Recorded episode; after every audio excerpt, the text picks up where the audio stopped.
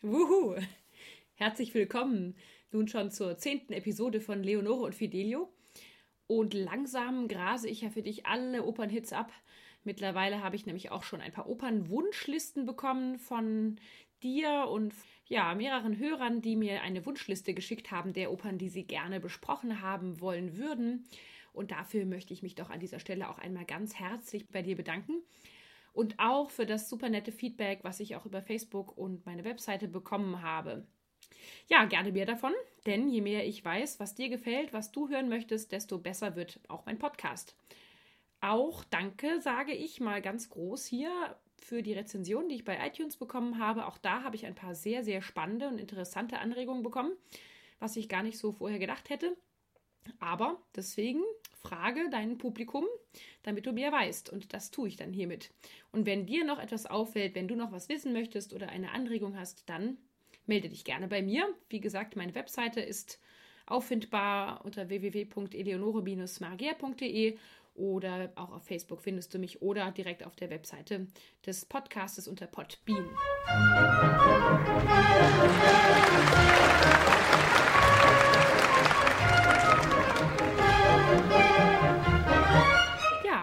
Ich freue mich, dass ich dir jetzt heute auch eine weitere der Top 10 Opern vorstellen kann, nämlich die Oper Carmen von Georges Bizet. Die wurde 1872 an der Pariser Opera Comique uraufgeführt und wurde, wie wir heute wissen, ein absoluter Welthit und ist auch mit Abstand die bekannteste französische Oper. Georges Bizet selber hat diesen Erfolg leider nicht mehr miterleben können, was schon wieder so tragisch ist, dass man auch darüber eine Oper schreiben könnte. Denn wenn er wüsste, dass zum Beispiel in der vergangenen Saison das Stück über 3000 Mal aufgeführt wurde in der Welt, dann hätte er sich sicher sehr gefreut. Erstaunlich ist aber auch, oder ich finde das auch ein weiteres großes Phänomen bei der Oper Carmen, dass Bizet selber nie in Spanien war und trotzdem für uns eine Oper geschrieben hat, die uns spanischer nicht vorkommen könnte. ja, worum geht's in Carmen? Es ist auch mal wieder eine ganz typische Operngeschichte. Es geht um die große Liebe, es geht um die Leidenschaft und auch um unerfüllte Sehnsüchte. Und natürlich auch, muss man ganz klar sagen, ist Carmen, finde ich, eine der absoluten Ikonen, eine der Frauenfiguren, ein, ein Mythos fast schon, so wie auch La Traviata es ist, sind es immer wieder diese Frauenfiguren, die die Männer faszinieren und an denen sie verzweifeln oder die Frauen verzweifeln an den Männern. Und am Schluss muss auf jeden Fall mindestens einer sterben. Am Anfang treffen die auf einen Haufen Soldaten unter der Leitung von Sergeant Morales und Leutnant Zuniga und die langweilen sich ganz schön, warten auf die Wachablösung. Und ja, was macht man dann so? Man pfeift oder in diesem Fall singt man Mädels hinterher. Der jungen Michaela, die einen weiteren Sergeanten sucht, nämlich Don José oder Don José, wie der dann in der Oper auch genannt wird, die sich in ihn schon lange verliebt hat und bei der Mutter von Don José großgezogen wird. Hier haben wir eben auch mal einen Sopran-Tenor-Klassiker, der nicht zusammenkommt. Vielleicht ist deswegen ja auch Carmen so populär, nicht nur unter Mezzosopranen. Nachdem also Michaela erfolglos nach Don José gesucht hat, treten die Zigarettenfabrikarbeiterinnen auf und unter ihnen auch die schöne Carmen, gesungen von einer tieferen Frauenstimme, einem Mezzosopran. Ach ja, das klingt dann auch gleich immer so schön verrucht. Und die Habanera der Carmen ist dann auch gleich der erste Mitsingknaller der Oper.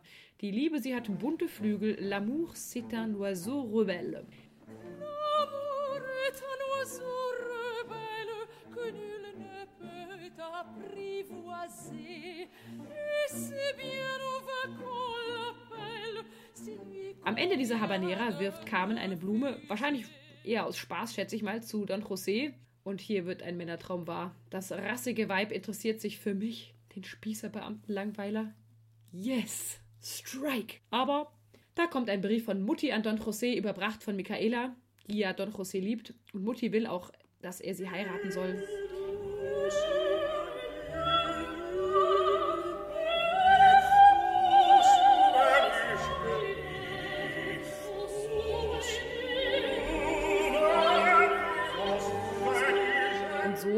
Geplant. Michaela geht ab. Nun kommt Carmen zurück und Don José denkt sich, warum den Spatz in der Hand nehmen, wenn man den Paradiesvogel auf dem Dach dort sieht? Carmen legt sich mit anderen Frauen an, verletzt eine davon mit dem Messer und wird daher verhaftet. Don José soll sie ins Gefängnis eskortieren. Ja, hm, wie das so ist. Carmen fängt an zu singen Und bei Don José geht das nächste Kopfkino los, Fifty Shades of Carmen. Und dann singt sie noch Französisch.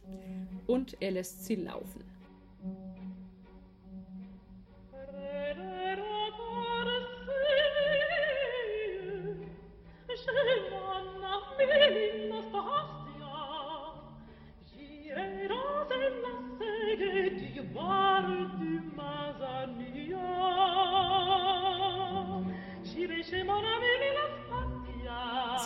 Ihm eine heiße Nacht beim Kneipier Lila Pastia, aber dafür muss leider Don José einen Monat in Arrest. Der Monat ist vorbei. Bei Lilas Pastia treffen wir auch Carmen wieder und ein fröhliches Schmugglertrüppchen, die gerade den nächsten Schmuggelausflug für ihre Drogen planen. Hier hören wir eine super Terzett zwischen den drei Damen Frasquita, Mercedes, nein, kein Auto, und Carmen.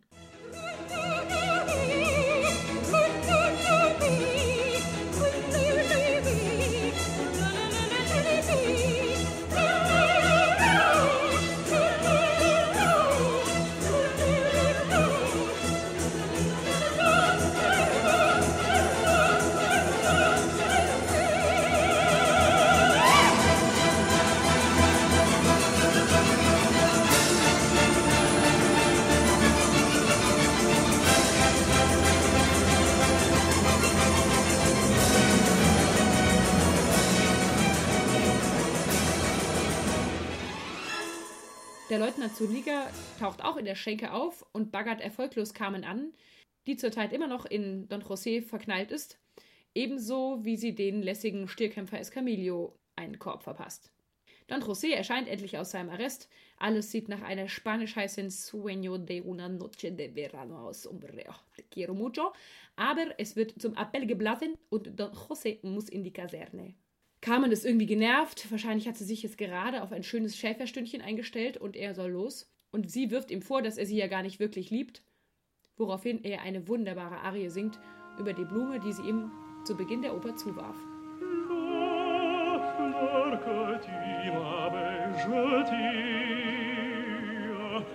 Dans prison, mette rester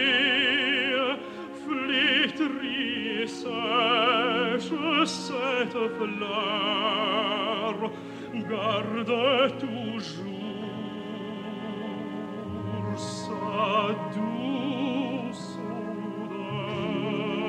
Ja, gleich erkennen wir Don Josés tenoralen Heißsporn mit Tendenz zur manischen Eifersucht, als der Leutnant Zuniga zurückkommt und wieder versucht, an Carmen rumzubaggern und sich daraufhin die Männer so sehr prügeln, dass José wohl besser nicht mehr an seine ursprüngliche Arbeitsstelle zurückkehren kann und auch mit den Schmugglern in die Berge zieht. Der dritte Akt beginnt nun mit einem super coolen Quintett, das die Schmuggler gemeinsam singen.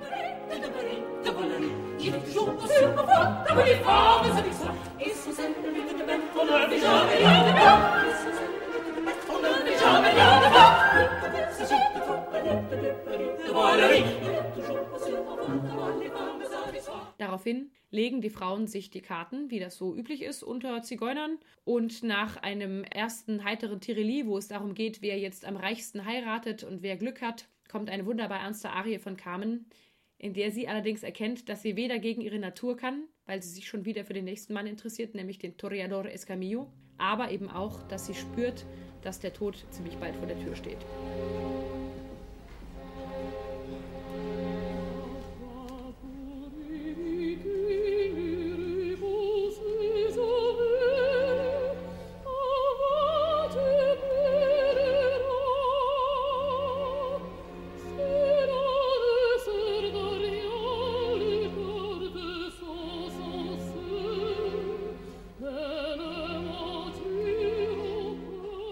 Bevor Escamillo wieder zurückkommt vom Stierkampf, tritt auch noch einmal Michaela auf. Wir erinnern uns das blonde Unschuldslamm aus dem ersten Akt, von Mutti geschickt, die versucht, Don José zum Rückkehr zu Muttern zu bewegen, leider erfolglos.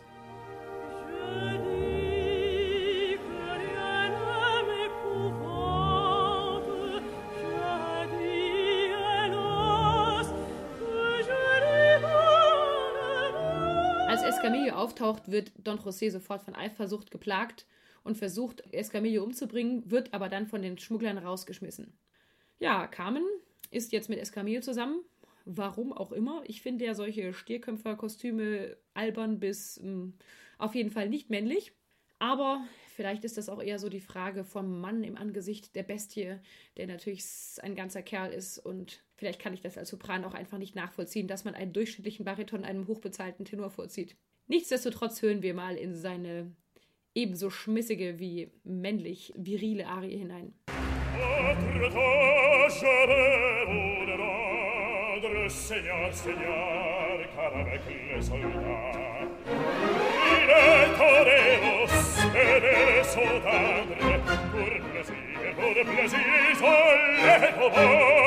Soldats, il est toreros et de fête,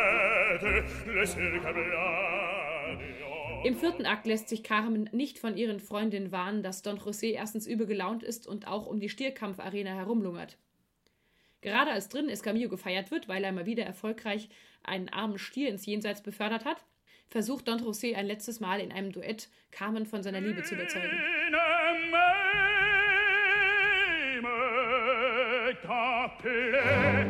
Tja, er hat da irgendwas nicht verstanden. Er hält sie fest, sie schmeißt ihm seinen Ring vor die Füße und sagt, entweder du lässt mich jetzt vorbei oder dann bring mich halt um. Was dann leider Don José auch tut. Don José bricht über der toten Carmen zusammen und erkennt, dass er damit sich und sein ganzes Leben ruiniert hat.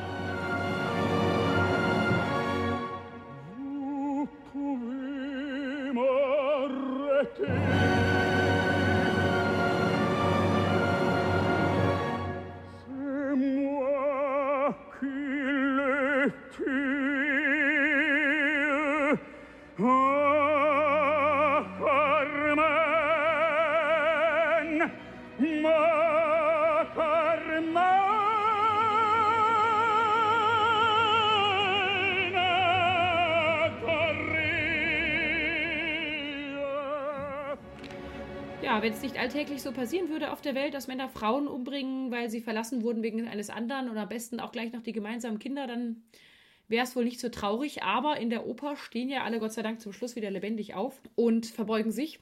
Und wir sind ganz froh, dass das nicht in echt passiert ist. Ich freue mich, wenn du auch beim nächsten Mal wieder dabei bist und sage erstmal Tschüss.